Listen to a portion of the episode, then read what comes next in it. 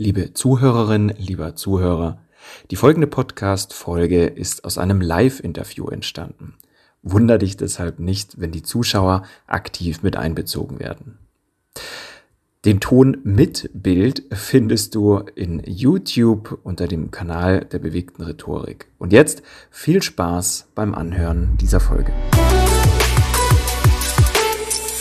Ja, hallo und herzlich willkommen bei einer neuen Ausgabe von Bewegte Rhetorik, der Kanal, der die besten Rhetoriktrainer und Top-Speaker im deutschsprachigen Raum interviewt. Dein Moderator heute, wie immer, Felix Behm. Und in diesem Interview geht es um die Rhetorikorganisation Toastmasters.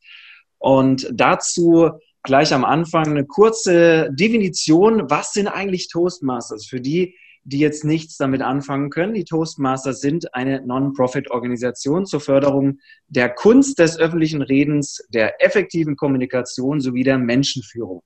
Toastmasters hat insgesamt weltweit mehr als 16.800 Clubs und unser heutiger Interviewgast, Raphael Schildgen, der ist Mitglied in einem dieser Clubs, nämlich bei den Munich Media Speaker, also in München in einem Club. Und jetzt kommt die offizielle Anmoderation von Raphael.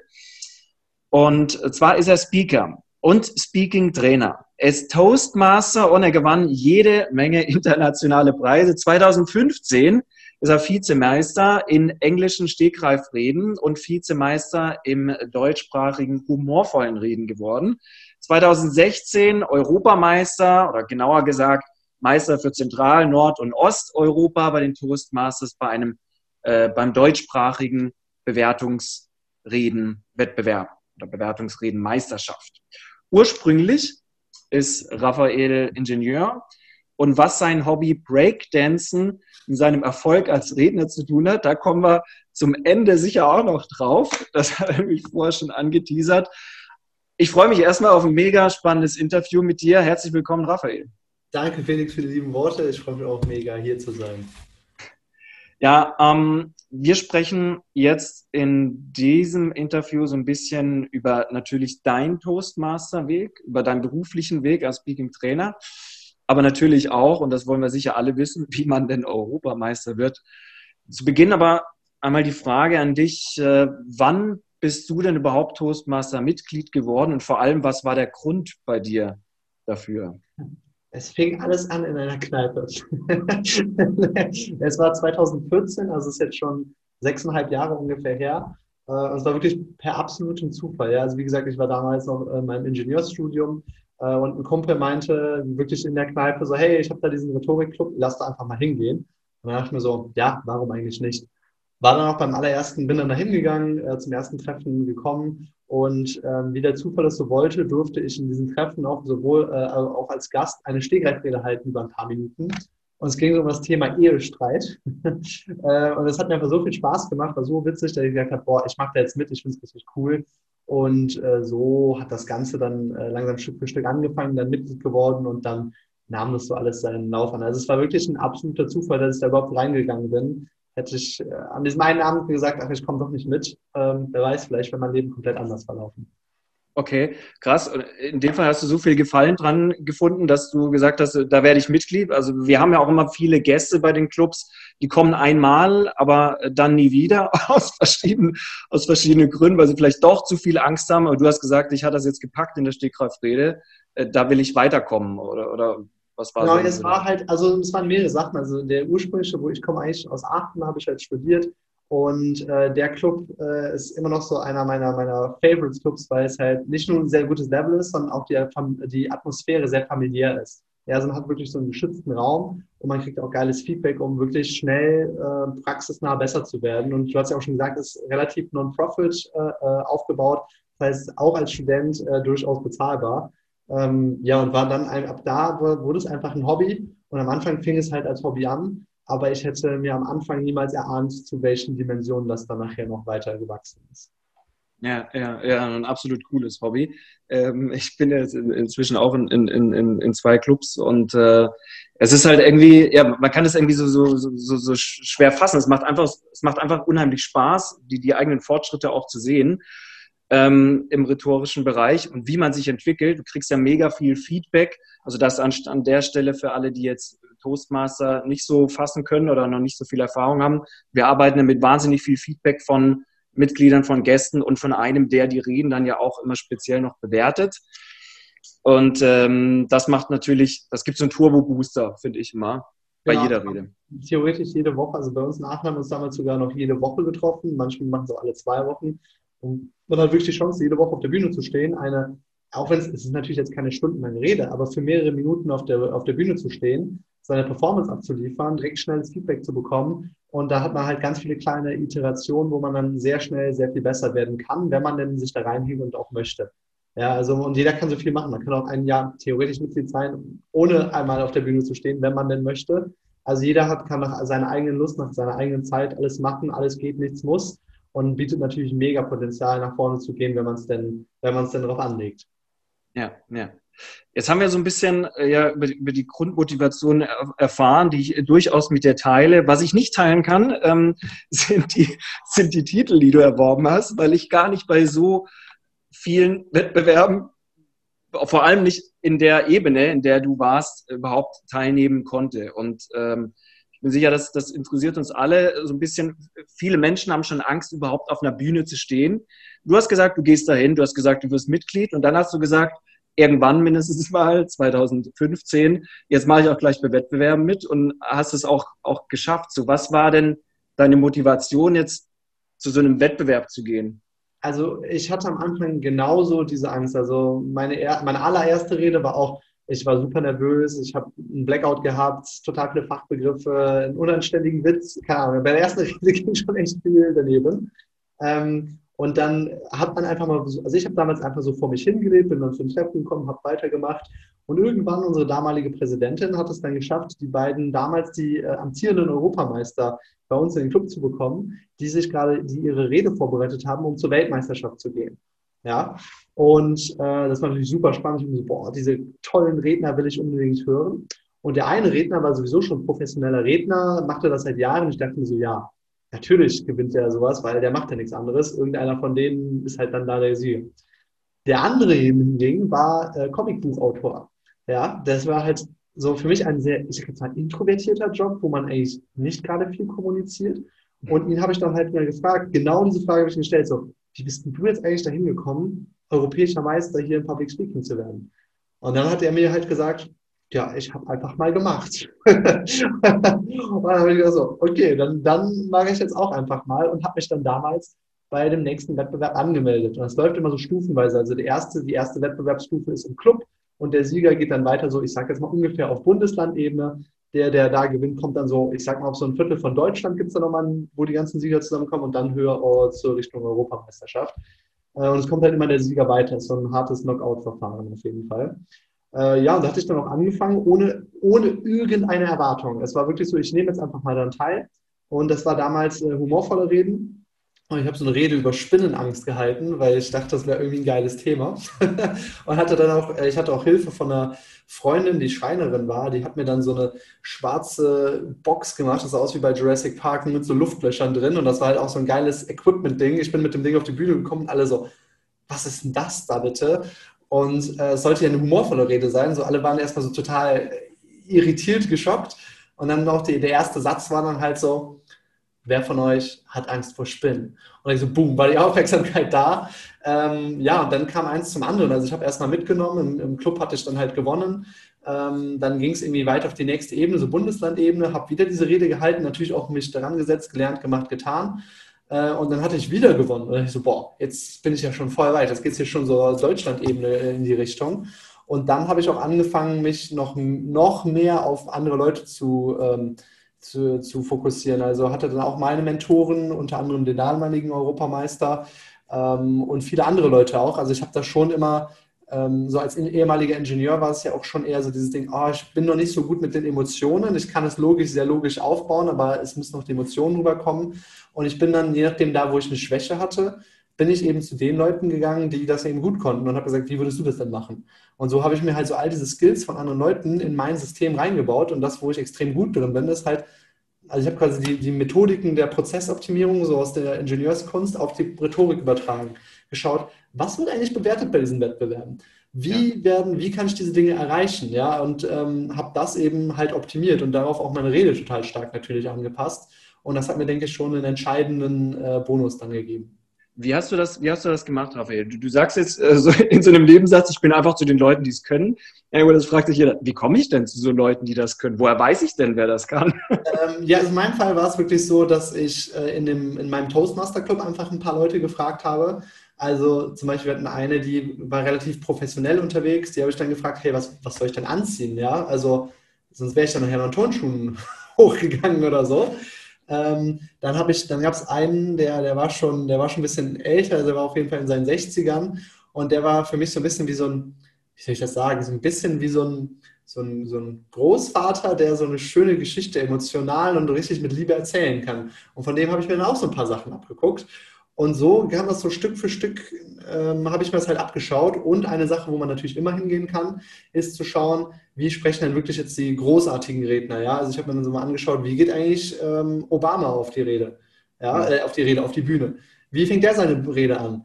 Und ja. weil das sind Leute, die es wirklich drauf haben, die es wirklich können. Ähm, irgendwas scheinen die richtig zu machen. Wenn ich jetzt so Modeling of Excellence heißt es so im Ingenieurswesen, wenn ich da also einfach so das das perfekte Ergebnis einfach mal versuche nachzubauen, dann sollte ich schon irgendwie grob in die Richtung gehen. Und das ist halt auch etwas, was jeder machen kann. Sich mal andere Reden äh, oder Reden, die einem einfach gefallen, zu schauen, warum gefallen mir diese Reden eigentlich? Was ist es eigentlich? Und kann ich davon nicht die eine oder andere Sache nehmen? Das kann schon so etwas Einfaches sein wie, äh, wenn ich manchmal schaue ich mir so einen, äh, so einen, äh, einen Auftritt als, äh, von so einem Comedian an, der dann halt Witze erzählt. Und manche Witze finde ich halt so witzig, dass ich dann selber nochmal irgendwo irgendwann privat einfach nacherzähle und gucke, wie das so funktioniert. Ähm, und das ist auch schon so eine Möglichkeit, um Humor zu trainieren oder so, dass man einfach mal schaut, wie muss ich eigentlich Witze erzählen? Ich habe da einen Witz, der anscheinend funktioniert. Was ist, wenn ich den mal erzähle? Wie kommt das so an? Worauf muss man achten? Ähm, und dann kann man sich so Stück für Stück die Bausteine auch einfach mal, ich will jetzt nicht sagen klauen, aber ich würde sagen, auf den Ideen anderer aufbauen. Ich mal mehrere Fragen. Also einmal ähm, habe ich hier zufällig gerade die Rede von Obama, yes, wie kein. Ja, geil. Ist ein Zufall, oder? Äh, die habe ich von meiner Stimmtrainerin heute Mittag bekommen, ja. weil äh, die halt mega cool mit Pausen und ja. Rhythmus arbeitet. Obama halt. Und äh, zum anderen ähm, finde ich das mega spannend. Ich, ich will diesen Tipp nochmal so rausgreifen, damit er nicht verloren geht. Nämlich genau das ist ja das, bei anderen Menschen was abzuschauen. Wir können nicht und wir müssen auch nicht das Rad immer neu erfinden, ja. wenn wir uns selbst ausprobieren, sondern wir müssen uns trauen, einfach mal Dinge von Leuten, die es richtig gut können, anzunehmen und selber mal versuchen umzusetzen. Aber genau da habe ich nochmal eine Frage an dich. Wo siehst du denn die Grenze zwischen etwas abschauen und etwas klauen? Das ist eine interessante Frage natürlich, weil irgendwann kommt man so ein bisschen moralischen Zwiespalt. Was ich mache, ist, ähm, ist immer so ein bisschen, äh, erstens entweder es ein bisschen entfremden und nochmal in einen ganz anderen Kontext bringen. So, also was ich zum Beispiel mache, was auch eine super Idee ist für alle anderen, wenn ich einen Roman lese oder irgendein Buch lese und ich finde eine schöne, tolle Formulierung, dann schreibe ich mir die einfach auf. Ja, ähm, das ist, ich habe jetzt mittlerweile eine riesen Sammlung an, an coolen Formulierungen, die ich einfach habe, wo ich sage, boah, das hat wirklich was, dieser Satz hat wirklich was in mir bewegt, den will ich irgendwann mal irgendwo anders einbauen. Ähm, und wenn ich jetzt irgendwo diesen einen Satz habe, also zum Beispiel, ich weiß noch, ich war einmal in einem Theaterstück und äh, die, da hatte die Person äh, etwas gesagt wie, äh, er heulte einen Sturzbach an salzigen Tränen. So, ja, das ist so eine typische Sache, die ich mir erinnere. Ist immer, wenn ich jetzt irgendetwas Trauriges, immer wenn irgendjemand eine traurige, ein trauriges Erlebnis in der Rede hat, dann kann man direkt sagen, so, hey, er, er, er war nicht traurig, er war sehr traurig, er war zu Tode betrübt, so, nein, er heulte einen Sturzbach an salzigen Tränen. Ja, das ist dann, ähm, wenn es so, ich sag mal so satzmäßig ist, finde ich es voll in Ordnung. Wenn es aber jetzt ein längerer Paragraph ist, dann fände ich es zu viel. Ja, also ich finde es irgendwo einfach in Ordnung, andere Wörter, die jemand anders halt mal benutzt hat, zu nehmen. Äh, es schadet ihnen nicht, wir stehen nicht in Konkurrenz, sondern wir bauen einfach nur das alles weiter auf. Das finde ich, ich persönlich finde es voll in Ordnung, bin aber auch eher locker unterwegs. Ähm, ja, aber natürlich sollte man es jetzt nicht eins zu eins kopieren, das wäre ein bisschen krass. Äh, was man aber auch machen kann, ist, auf den Ideen anderer zu, zu machen. Das habe ich nämlich auch mal zum Beispiel bei einer Rede gemacht. Ähm, jemand hatte da, da hatte irgendjemand am Anfang äh, so eine Rose genommen und einen Satz gesagt und dann diese Rose irgendwie weggeworfen. Und dann habe ich mir gedacht, so, hm, ich könnte ja auch am Anfang irgendwas nehmen. Und dann habe ich das mit so einem Papierflieger gemacht, den ich dann zusammenge... Ich habe über das Thema Flow geredet und dann habe ich diesen Papierflieger zusammengeknüttelt. Und er hatte, ich weiß schon gar nicht mehr, worüber er geredet hat, über irgendein anderes Thema mit dieser Blume, die er dann weggeworfen hat. Das war so, hey, das kann ich doch irgendwie übernehmen vom Konzept. Ja, und das ist halt, finde ich, ein enorm wichtiger Skill. Also wenn man weiter besser werden will, dieses Abstrahieren von Ideen. Was sind alles Konzepte, die jemand anders hat? Und wie kann ich die irgendwie nutzen. Das heißt also nicht, dass man es eins zu eins übernehmen muss, aber die generelle Idee davon zu übernehmen, ist schon, ähm, ist schon sehr, sehr wertvoll, sage ich jetzt mal. Und ich finde, das ist dann auch irgendwo einfach, äh, wie soll ich sagen, künstlerische Freiheit, da einfach was Neues raus zu interpretieren. Also die Idee übernehmen und nicht unbedingt genau. den Wortlaut übernehmen. Genau, das, das, ist der Unterschied. Was, ja. Ja. ja. Und gerade bei humorvollen Reden, weil du da ja auch ein Meister bist, ist wahrscheinlich nochmal wichtig, nicht den Gag von jemandem zu nehmen, sondern vielleicht dann die Idee oder den umzuwandeln auf eine eigene Situation, weil ja. das ist ja im Comedy-Bereich hatten wir auch immer wieder ähm, da den einen oder anderen äh, Vorfall, sage ich mal, wo, wo irgendein Preisträger dann teilweise auch Preise wieder zurückgeben musste, weil er Gags geklaut hat von irgendjemand Unbekannten, aber sie waren halt trotzdem geklaut. Ja klar, also du darfst es nicht eins zu eins übernehmen, aber dieses generelle Konzept, das hatte ich auch mal so, äh, zum Beispiel, ich mag sehr, sehr gerne den Felix Lobrecht, ist halt so ein Comedian, ähm, und ich habe mir dann mal eine, so eine 10-Minuten-Show oder so ein 10-Minuten-Set von ihm angeschaut und einfach mal aufgeschrieben, was abstrakt der Witz ist. Ja, und dann war es halt so etwas wie äh, zum Beispiel, ähm, keine Ahnung, du gehst in die eine Richtung, gehst nochmal in die Richtung und auf einmal machst du aber etwas, was komplett gegen dem, gegen dem Ding ist, aber äh, mit einem Wortspiel, was auf einmal neu ist. Ja, also halt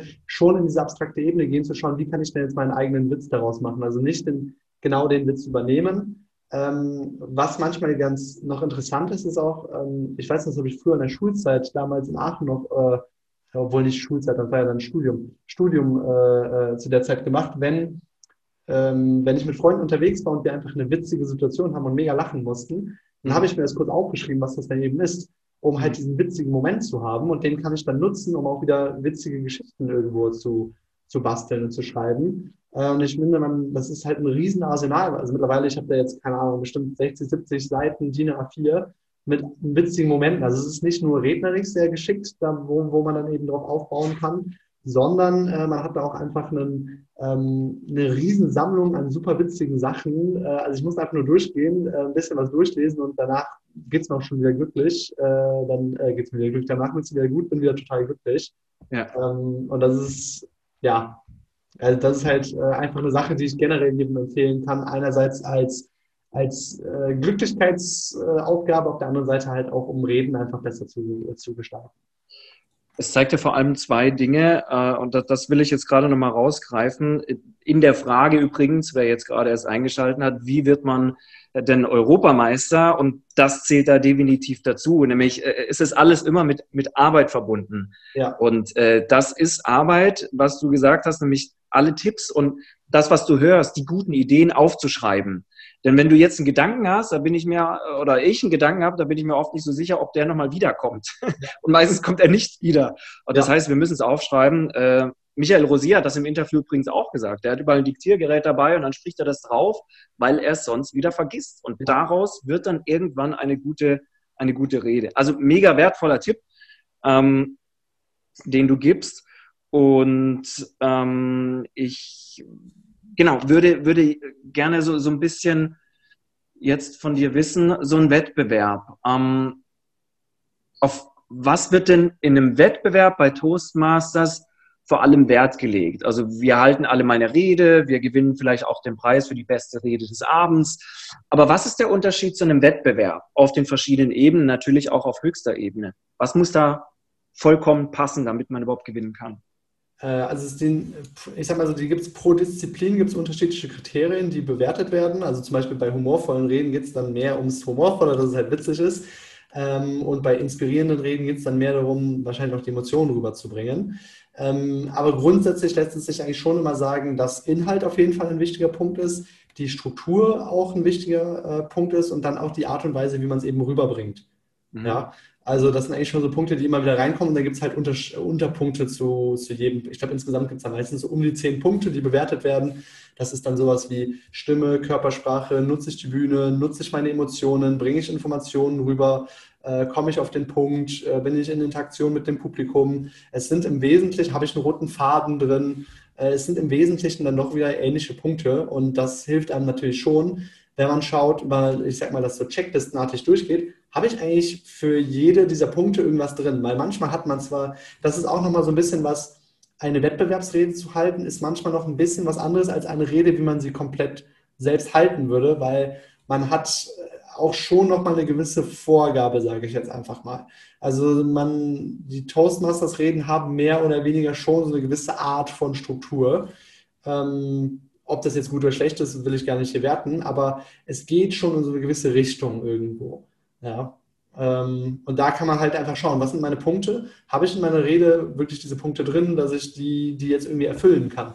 Weil wenn ich zum Beispiel eine Sache habe, dass ich mit meiner Stimme spiele und die äh, vielfältig einsetze, aber ich rede eigentlich die ganze Zeit in einer relativ ähnlichen äh, ähm, Stimmlage, dann weiß ich schon, oh, das, das kann ich gar nicht erfüllen. Hm, wo könnte ich denn mal höher sprechen? Wo könnte ich denn mal tiefer sprechen? Wo macht das natürlich auch Sinn? Ähm, es ist so ein bisschen so die Henne und das Ei. Also man weiß eigentlich gar nicht so richtig, was ist äh, zu, zuerst da, aber im Wesentlichen, wenn es jetzt darum geht, den Wettbewerb zu gewinnen, dann optimiere ich halt ganz klar darauf, wie bekomme ich hier Punkte in dem Wettbewerb. Ja, ja. Also es geht im, im Vergleich zu einem normalen Clubabend halt schon mehr um eine äh, detaillierte Bewertung von einzelnen Kriterien als um das Gefühl. Bei einem Club äh, ich mal sagen, im Endeffekt, das Ding ist, du kannst diese Punkte aufschreiben, du kannst im Endeffekt aber trotz der Judge, du, da gibt es fünf versteckte Judges oder Jurymitglieder äh, und die können, die können zwar ihre Punkte verteilen, die können aber trotzdem sagen, hey, der andere, der hat zwar mehr Punkte, ich finde, der ist trotzdem der bessere Redner, ich wähle den. Ja, im Endeffekt geht es wohl darum, ähm, wer einen mehr beeindruckt. Die Punkte liefern eine ganz gute Tendenz, sind aber nicht notwendigerweise äh, das, das Kriterium. Also ich würde sogar mal behaupten, äh, dass es im Endeffekt, es ist halt so ein Mix. Ja, auf der einen Seite soll es authentisch sein, auf der anderen soll es aber auch technisch auf einem hohen Niveau sein. Ja, ja. Die Rede, die du beim Wettbewerb gehalten hast, mit der du äh, Obermeister geworden bist, wie oft hast du die denn davor gehalten? Das war äh, ja eine Stehgreifrede, das war eine Bewertungsrede. Also in dem Wettbewerb ging es darum, jemand hält eine Rede und die Wettbewerbsteilnehmer müssen diese Rede innerhalb von fünf Minuten technisch komplett zerlegen. Der einen, auf der einen Seite die Person motivieren mit den Stärken, die sie schon hat. Auf der anderen Seite halt, wie gesagt, technisch komplett zerlegen und sagen, das kannst du so machen, hier kannst du noch was verbessern, hier kannst du das und das ändern, das würde ich so machen, so hast du viel mehr Impact. Und das natürlich auch möglichst effektiv. Also nicht, dass du irgendwie fünf Punkte nennst, die eigentlich unwichtig sind, sondern auch noch die, die am ausschlaggebendsten sind und da auch einen möglichst innovativen äh, Input gibt. Also nicht so, du hättest mehr Augenkontakt haben können. Ja, das ist halt so super lame, aber wenn man da technisch reingeht und sagt, hey, hättest du die Metapher, die du da genutzt hast, ein bisschen anders ausgespielt, hättest du die so über die komplette Rede anders nutzen können und da mehr das und das machen können. Also es geht schon sehr ins Detail.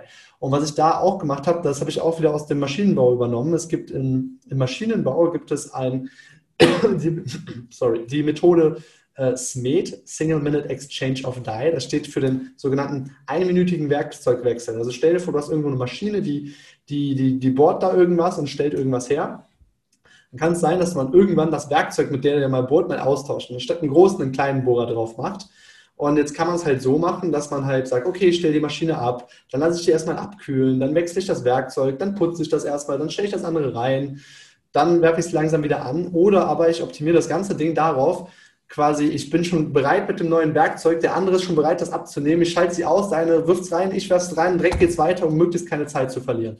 Und genau das Prinzip, ja, diese, diesen möglichst schnellen Wechsel habe ich auch in dieser Stehgreifrede gemacht, dass ich mir überlegt habe, was kann ich alles schon vorbereiten, was ich nicht in diesen fünf Minuten machen muss. Und war zum Beispiel der erste und der letzte Satz, ja, äh, mit dem ich anfange, mit dem ich aufhöre, konnte ich schon ziemlich gut vorbereiten und habe mir dann verschiedene Alternativen überlegt, in welche Richtung es denn gehen kann dann habe ich mir zu jedem, zu jedem dieser Bewertungskriterien auch schon Sätze äh, überlegt, wie ich sagen kann. Also man könnte jetzt zum Beispiel so etwas sagen, wenn es um die rhetorischen Mittel geht.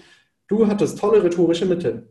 Ich könnte aber auch sagen, wow, deine rhetorischen Mittel haben auf das Publikum herabgeprasselt wie Regentropfen. So, ja. So, ist ja so viele waren da irgendwie drin. Und ich habe mir halt äh, zu jedem dieser, dieser Kriterien, die man benennen kann, schon äh, ich sage jetzt mal, rhetorisch aufgebesserte Sätze formuliert, sodass ich direkt in einer emotionalen, bildhaften Sprache sprechen konnte. Hatte mir auch schon die Struktur überlegt. Ich wusste ganz genau, ich werde äh, werd zuerst eine Sache nennen, die gut ist, um ihn halt zu motivieren und dann zwei äh, größere Punkte, um zu schauen, wie, äh, wie man die Rede besser machen kann. Hatte so direkt schon meinen roten Faden da.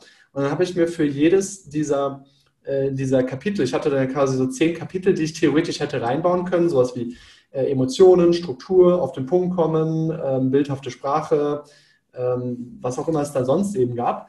Äh, und habe mir zu jedem dieser Kapitel ein Bild gemerkt. Ja, zum Beispiel Regentropfen, das war dieses äh, prasselt herunter wie Regentropfen, war immer das, wenn es um rhetorische Mittel geht. Es war immer dieser Satz. Egal wer gekommen wäre, er hatte diesen Satz bekommen. Oder ähm, ähm, mit der, äh, wenn, es, wenn er einen sehr schönen roten Faden hatte, hatte ich irgendwie diesen Satz, äh, ja, du bist durch die Szene so geradlinig gelaufen wie so ein Rhinoceros durch die Wüste. So, es ging einfach schnurstracks nach vorne und ich habe alles mitbekommen und du ließt dich nicht aufhalten und so Sachen. Äh, und genauso aber auch für die negative Seite. Also wenn mal irgendetwas nicht äh, so gut ist, wie kann ich das denn wertschätzend rüberbringen? Dass ich eben auch so etwas sage wie, äh, ich traue dir aber so, hey, da war das Potenzial noch nicht erfüllt, aber ich traue dir auf jeden Fall zu, dass du das auch noch hinbekommst. Ja, und so konnte ich ganz, ganz viele Sachen outsourcen. Und dann habe ich noch mir so ein Gedächtnistraining gemacht. Ich habe mir halt zu jedem Bild, äh, zu jedem Thema so ein Bild gemerkt. Also da war dann so ein Rhinoceros, dann war so ein also mehrere verschiedene Bilder, die ich halt hatte. Und ich musste mir nur noch diese drei Bilder merken und konnte damit dann direkt auf die Bühne gehen. Während andere dann erstmal nach der Rede angefangen haben, ihren ersten Satz irgendwie dahin zu schreiben und so. Und äh, bis zum letzten Drücker dabei waren. Ich war nach zwei Minuten fertig und hatte die komplette Rede baukastenmäßig fertig äh, gemacht und konnte sie einfach schon drei Minuten lang noch üben und trainieren. Was halt ein Riesenvorteil ist gegenüber jemand, der es gar nicht mehr üben kann und dann mit dem ersten Mal da auf die, auf die Bühne gehen kann. Also man kann da sehr, sehr, sehr viel rausnehmen und machen und vorbereiten. Und das war halt auch so ein Punkt, der mir viel, viel, viel geholfen hat. Und ich habe dann auch so ein bisschen, Breakdance hat mir übrigens auch noch was geholfen, da nochmal äh, äh, rauszugehen. Also nicht das Tanzen an sich, aber da war auch eine Stelle, die habe ich von meinem, also ich habe so mein Trainer beim Breakdance war damals, äh, der heißt Sugar Ray, ist ein äh, Tänzer auf Weltklasse-Level wirklich. Und ich hatte mir davor seine Battles mal angeschaut, wenn er wirklich einen Tanzbattle macht. Und ähm, in einem Battle war es so, dass er halt, die, die waren relativ auf einem Level, er tanzt, er, dann tanzt der Gegner und die waren relativ auf einem Level. Und irgendwann hat er diesen Move gebracht, anstatt auf der Bühne weiter zu tanzen, einfach ins Publikum zu springen und da weiterzumachen, was komplett, niemand macht das eigentlich so, aber es war natürlich total originell. Und das habe ich dann auch in der Rede gemacht dass ich ganz zum Schluss, ich habe halt diese ganze Rede gehalten und zum Schluss bin ich dann von der Bühne runtergegangen, was niemand macht. Das ist komplett insane eigentlich. Ja. Und habe der, äh, der, der, der Rednerin, die halt die Rede gehalten hat, äh, mit dem letzten Satz auch noch so ein High Five gegeben, so nach dem Motto, so, hey, du wirst es jetzt voll rocken, bam. Aber es war auch authentisch. Es war jetzt nicht irgendwie fake, es war, ich meinte es wirklich so.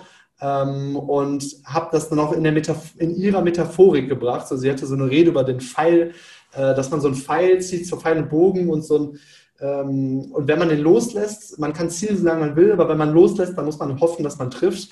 Und dann ihre Rhetorik noch übernommen, in die Rede eingebaut. So, hey, wenn du, äh, wenn du das alles umsetzt, dann wirst auch du ins Schwarze treffen. So, bam, und dann High Five. Es gab also viele, viele Sachen auf einmal. Also Maschinenbau hat mir geholfen, Breakdance hat mir geholfen und natürlich das klassische Speaker äh, sein. Also da gehörten schon viele, viele Punkte zu, die man so in der Vorbereitung machen kann, die so komplett outside the box sind worauf niemand sonst halt auch einfach gekommen ist, was mir einen mega, mega großen Vorteil so geliefert hat. Ja, das ist, das ist ein mega Learning. Äh, ich glaube, Churchill hat das schon immer gesagt, äh, die, die Reden, wo man am meisten Vorbereitung braucht, sind die unvorbereiteten Reden. Ja. Weil ähm, du kannst es ja vorbereiten, wie du gerade gesagt hast. Mega, mega Tipp. Ähm, Finde ich, finde ich klasse. Mache ich ähm, soweit es geht auch so, aber noch nicht so detailliert wie du. Das schaue ich mir definitiv auch ab.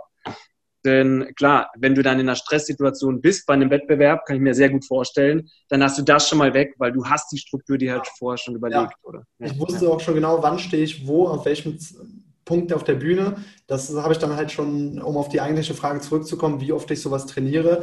Ich habe dann halt ganz viele Reden bewertet, ja, jedes Mal im Club und dann auch zu Hause. Ich habe mir irgendwelche Reden angegeben und direkt Freestyle das trainiert. Das gehört halt auch dazu. Also in der Übung sein und da auch, und ich finde, das ist eigentlich der größte Tipp, den man mitnehmen kann sich selber die Priorität zu setzen, zu üben und zu trainieren, weil das ist das, was die meisten, glaube ich, nicht unterbekommen, dass der Alltag einfach busy ist und man will eigentlich, aber so, oh, jetzt ist auf einmal wieder Abend und ich bin fertig und ich krieg's nicht hin.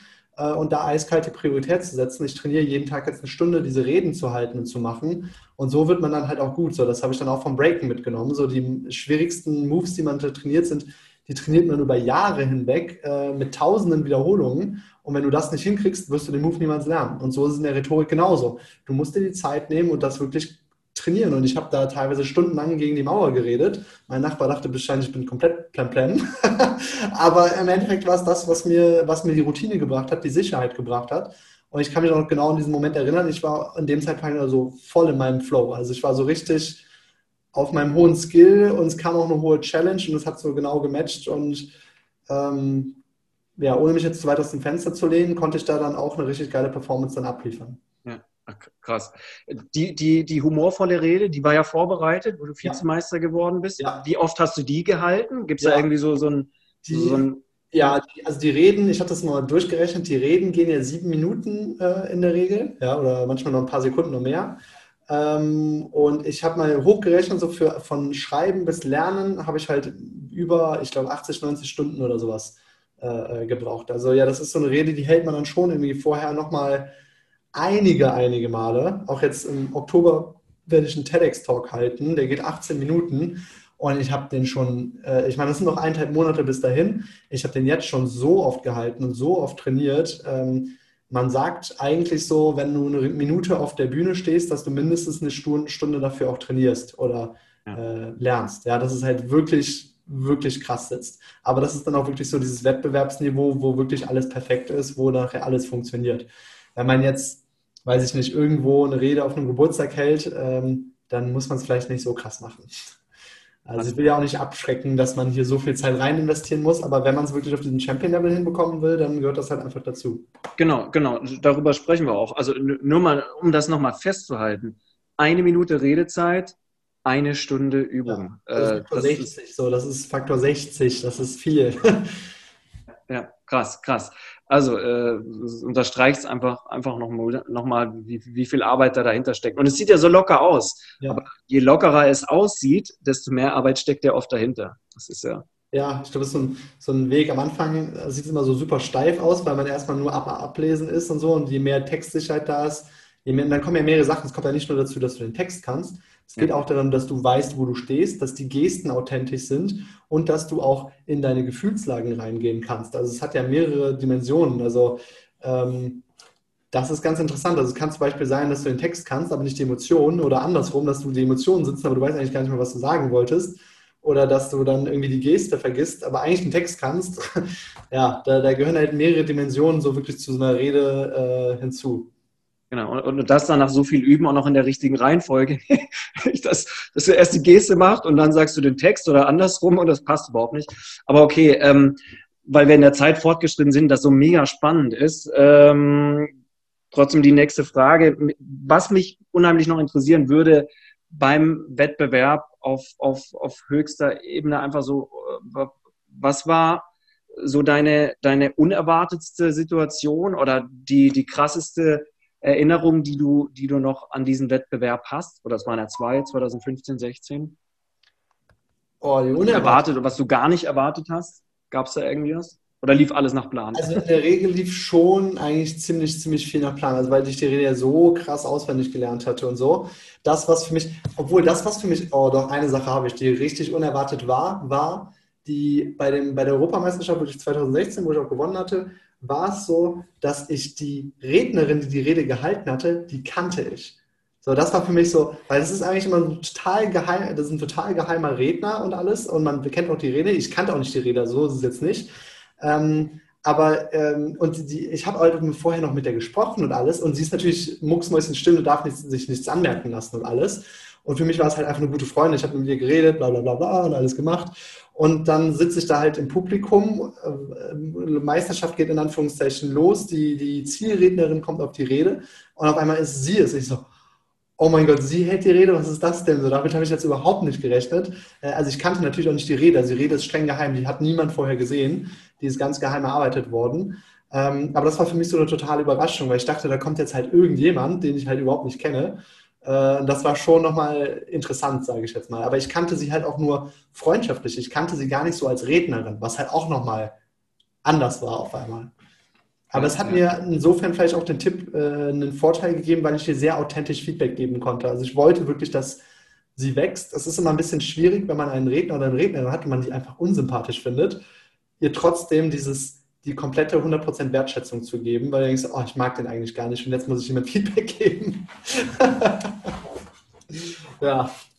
ja. Klar. Ähm, kommen, wir, kommen wir noch so ein bisschen, also nebenbei, wenn jemand Fragen hat, ich habe jetzt gerade mal in den Kommentaren geschaut, äh, stellt die gerne. Ähm, Ralf hat äh, geschrieben, ähm, eine Minute Redezeit, gleich eine Stunde Vorbereitung, ähm, weil du vorher irgendwie gesagt hast, dass du 70 Stunden vorbereitet hast, aber es müssten 10 Stunden sein. Ich weiß es nicht ja, genau. Das, das, ist jetzt, das ist jetzt nochmal mehr gewesen, sage ich jetzt mal. Da gehörte dann auch viel Übungszeit hin, das zu machen, das zu tun. Äh, aber ich würde es mal als Minimum ansetzen. Ja, also jetzt bei den sieben Minuten wäre es in dem Sinne sieben Stunden gewesen, aber in sieben Stunden, da schreibe ich, da, die, die, ich brauche schon sieben Stunden, die Rede zu schreiben. So, das, äh, geschweige denn dann zu lernen, zu iterieren, Feedback-Schleifen einzuholen mit anderen Leuten, auch jetzt zum Beispiel für den TEDx-Talk. Ich habe jetzt vor ein paar Tagen das erste Mal, so die, ich sage jetzt mal finale Version, das erste Mal auf Video aufgenommen und die schicke ich jetzt zehn Leuten äh, und sammle das Feedback gerade dazu ein um jetzt die nächste Stufe zu machen. Also die Rede wird danach auf jeden Fall, habe ich hier auf dem Desktop schon zwei Sachen liegen, wie ich, äh, dass ich das nochmal anpasse, hier und da nochmal was überarbeite. Äh, eben hatte ich ein Stimmtraining dazu auch nochmal äh, mit einer Schauspielerin, die mir dann auch gezeigt hat, hey, geh mal hier mehr in die Emotionen rein. Die Emotion war nicht so ganz authentisch. Erinnere dich mal da an etwas anderes. Also man kann da beliebig ins Detail gehen, um das immer noch äh, kommt auch jemand anders, die, die wollte mir ein perfektes Outfit dazu schneidern. Also es gibt halt äh, die, die, die, die, die umfangreichsten Sachen, die man machen kann. Irgendwo muss man dann aber auch schauen, ja, ingenieursmäßig, wir müssen das Ding irgendwann fertig bauen. Äh, das ja. muss auf die Bühne gehen. Wir dürfen da jetzt auch nicht äh, ewig lang zu äh, bei sein. Da muss man eben schauen, was sind so die Punkte, die das eben das bestmögliche Ergebnis am Ende fertig machen. Ich habe ja auch noch andere Dinge im Leben zu tun, außer diese Rede zu schreiben und zu lernen. Ja, ja, klar. Okay, ich hoffe, die Frage von, von Ralf ist äh, damit beantwortet. Ähm, ich würde gerne noch äh, kurz ein bisschen sprechen über äh, das, was du jetzt ähm, daraus gemacht hast. Ich meine, du bist ja Speaking-Trainer, hatte ich am Anfang in der Anmoderation gesagt. Ähm, ich bin sicher, Toastmaster äh, hat dich auf die Idee gebracht oder dazu befähigt oder war das schon immer das Ziel? Äh, überhaupt nicht. Also es war sehr, auch mit nach dem Sieg der Europameisterschaft war das erstmal so, geil, ich habe das gewonnen, super Spaß. Und dann äh, haben wir halt eine Party in dem Toastmasters Club gemacht, so. Aber das war zu dem Zeitpunkt noch gar kein Business. So, das war da noch so, okay, ich mache jetzt mein Ding. Hatte dann damals auch erstmal angefangen, als Ingenieur zu arbeiten. Hatte auch noch ein anderes Startup, an dem ich dann äh, mich beschäftigt hatte, was dann 2018 aber zu Ende ging.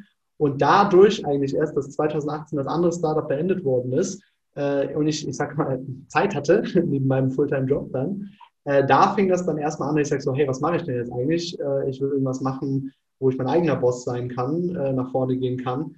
Und da bin ich dann auf die Idee gekommen, hatte dann damals auch meine Business, ich hatte jetzt mittlerweile zwei, drei Business-Mentorings in die Richtung, die mich auch lange Zeit begleitet haben, weil ich schon immer wusste, ich will auf jeden Fall was Eigenes machen. Ähm, und so kam es dann auch so ein bisschen zur Positionierung, wie man Kunden gewinnt, wie man dann jetzt überhaupt nach vorne geht, äh, wie man da ein Produkt entwickelt, weil nur weil man eine Fähigkeit hat, heißt es noch lange nicht, dass man sie gut verkaufen oder vermarkten kann oder sichtbar wird.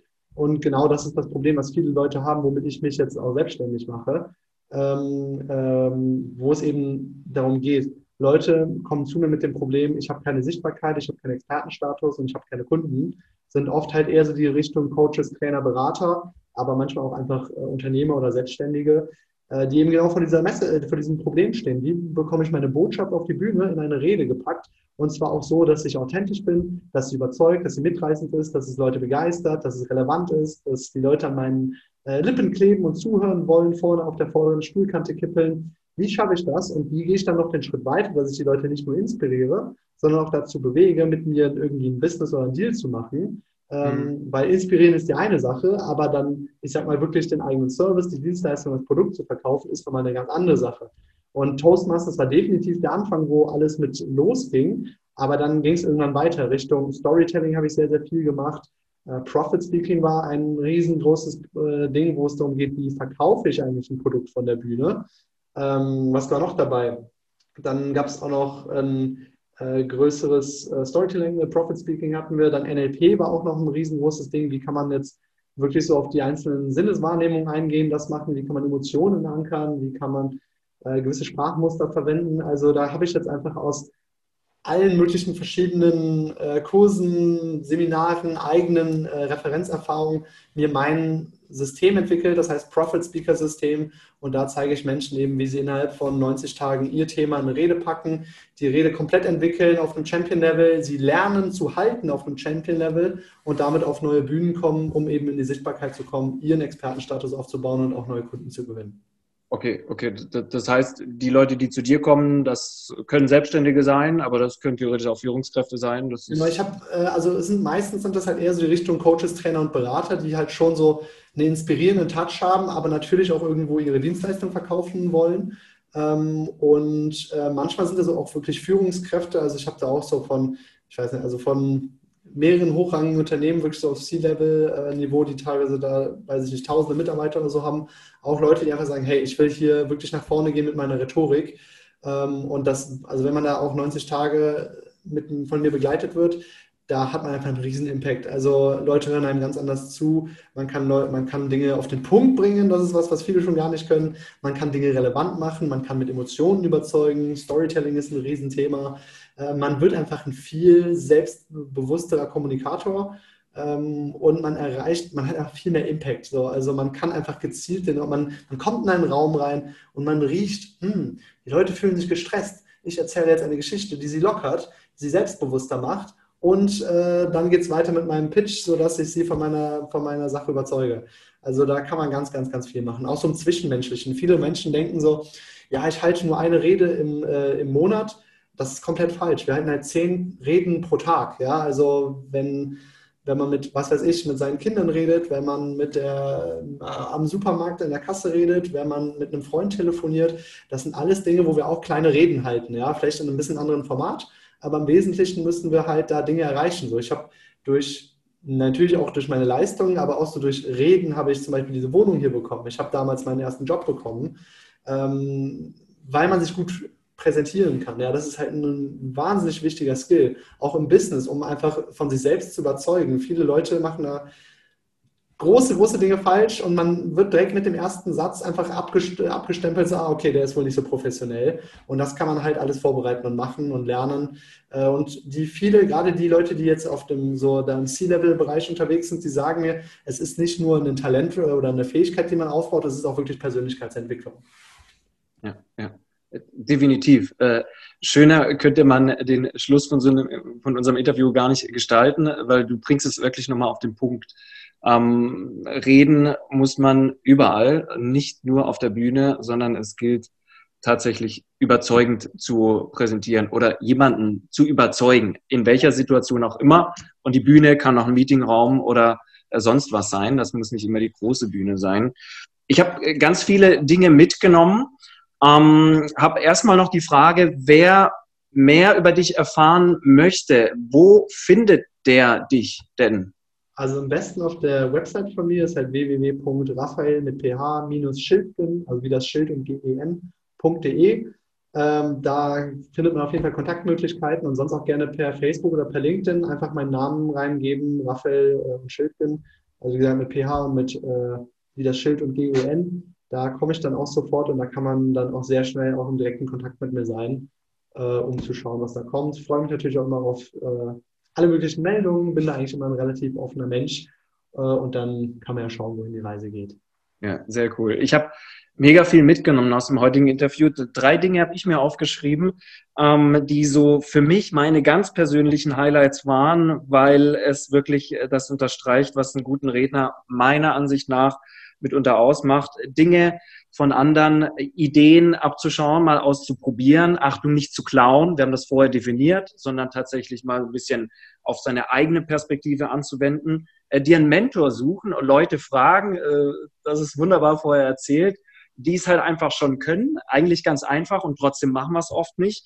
Und vor allem ganz, ganz viel aufzuschreiben, beziehungsweise auch ins Handy, ins Smartphone zu sprechen, wie auch immer, weil der Gedanke halt oft, wenn er einmal kommt, dann nicht, nicht wiederkommt. Und ähm, zum Schluss vielleicht gerne, wie immer, die Frage an dich, was möchtest du denen, die zuschauen, den Toastmasters, den Rede Rhetorik-Interessierten noch am Ende mitgeben? Oh, ich würde gerne mitgeben, dass ihr nicht so viel Angst haben müsst, wenn ihr Sendieren habt, ja, sondern einfach sagt so, macht es, traut euch, geht da raus, lernt diesen Skill. Es ist einer der schönsten und wunderbarsten Skills, die man das ganze Leben lang äh, haben kann. Also wenn ich meine, meine viel größere Version ist, irgendwann mal eine eigene Schule zu gründen. Ähm, ich weiß noch nicht genau, wie das aussieht, wo aber auch so etwas wie Public Speaking, das öffentliche Reden trainiert wird. Außerdem wie Verkaufen, Verhandeln, Gesundheit, Sport halt.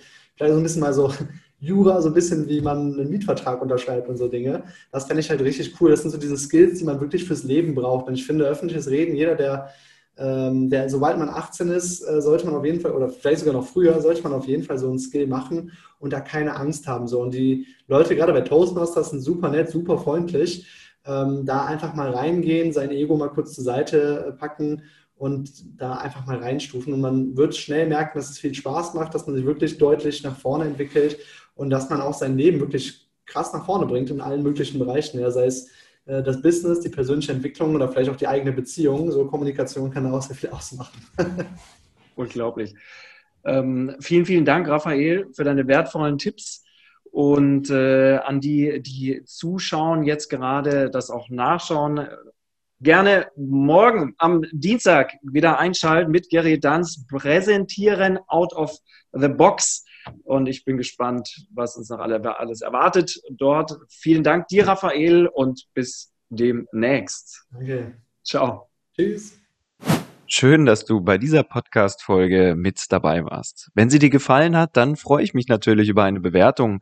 Und wenn du einmal live dabei sein willst, dann check doch einfach die nächsten Termine auf meiner Webseite bewegte-rhetorik.de oder bei Facebook und Instagram unter bewegte Rhetorik. Ich freue mich, wenn du nächstes Mal mit dabei bist.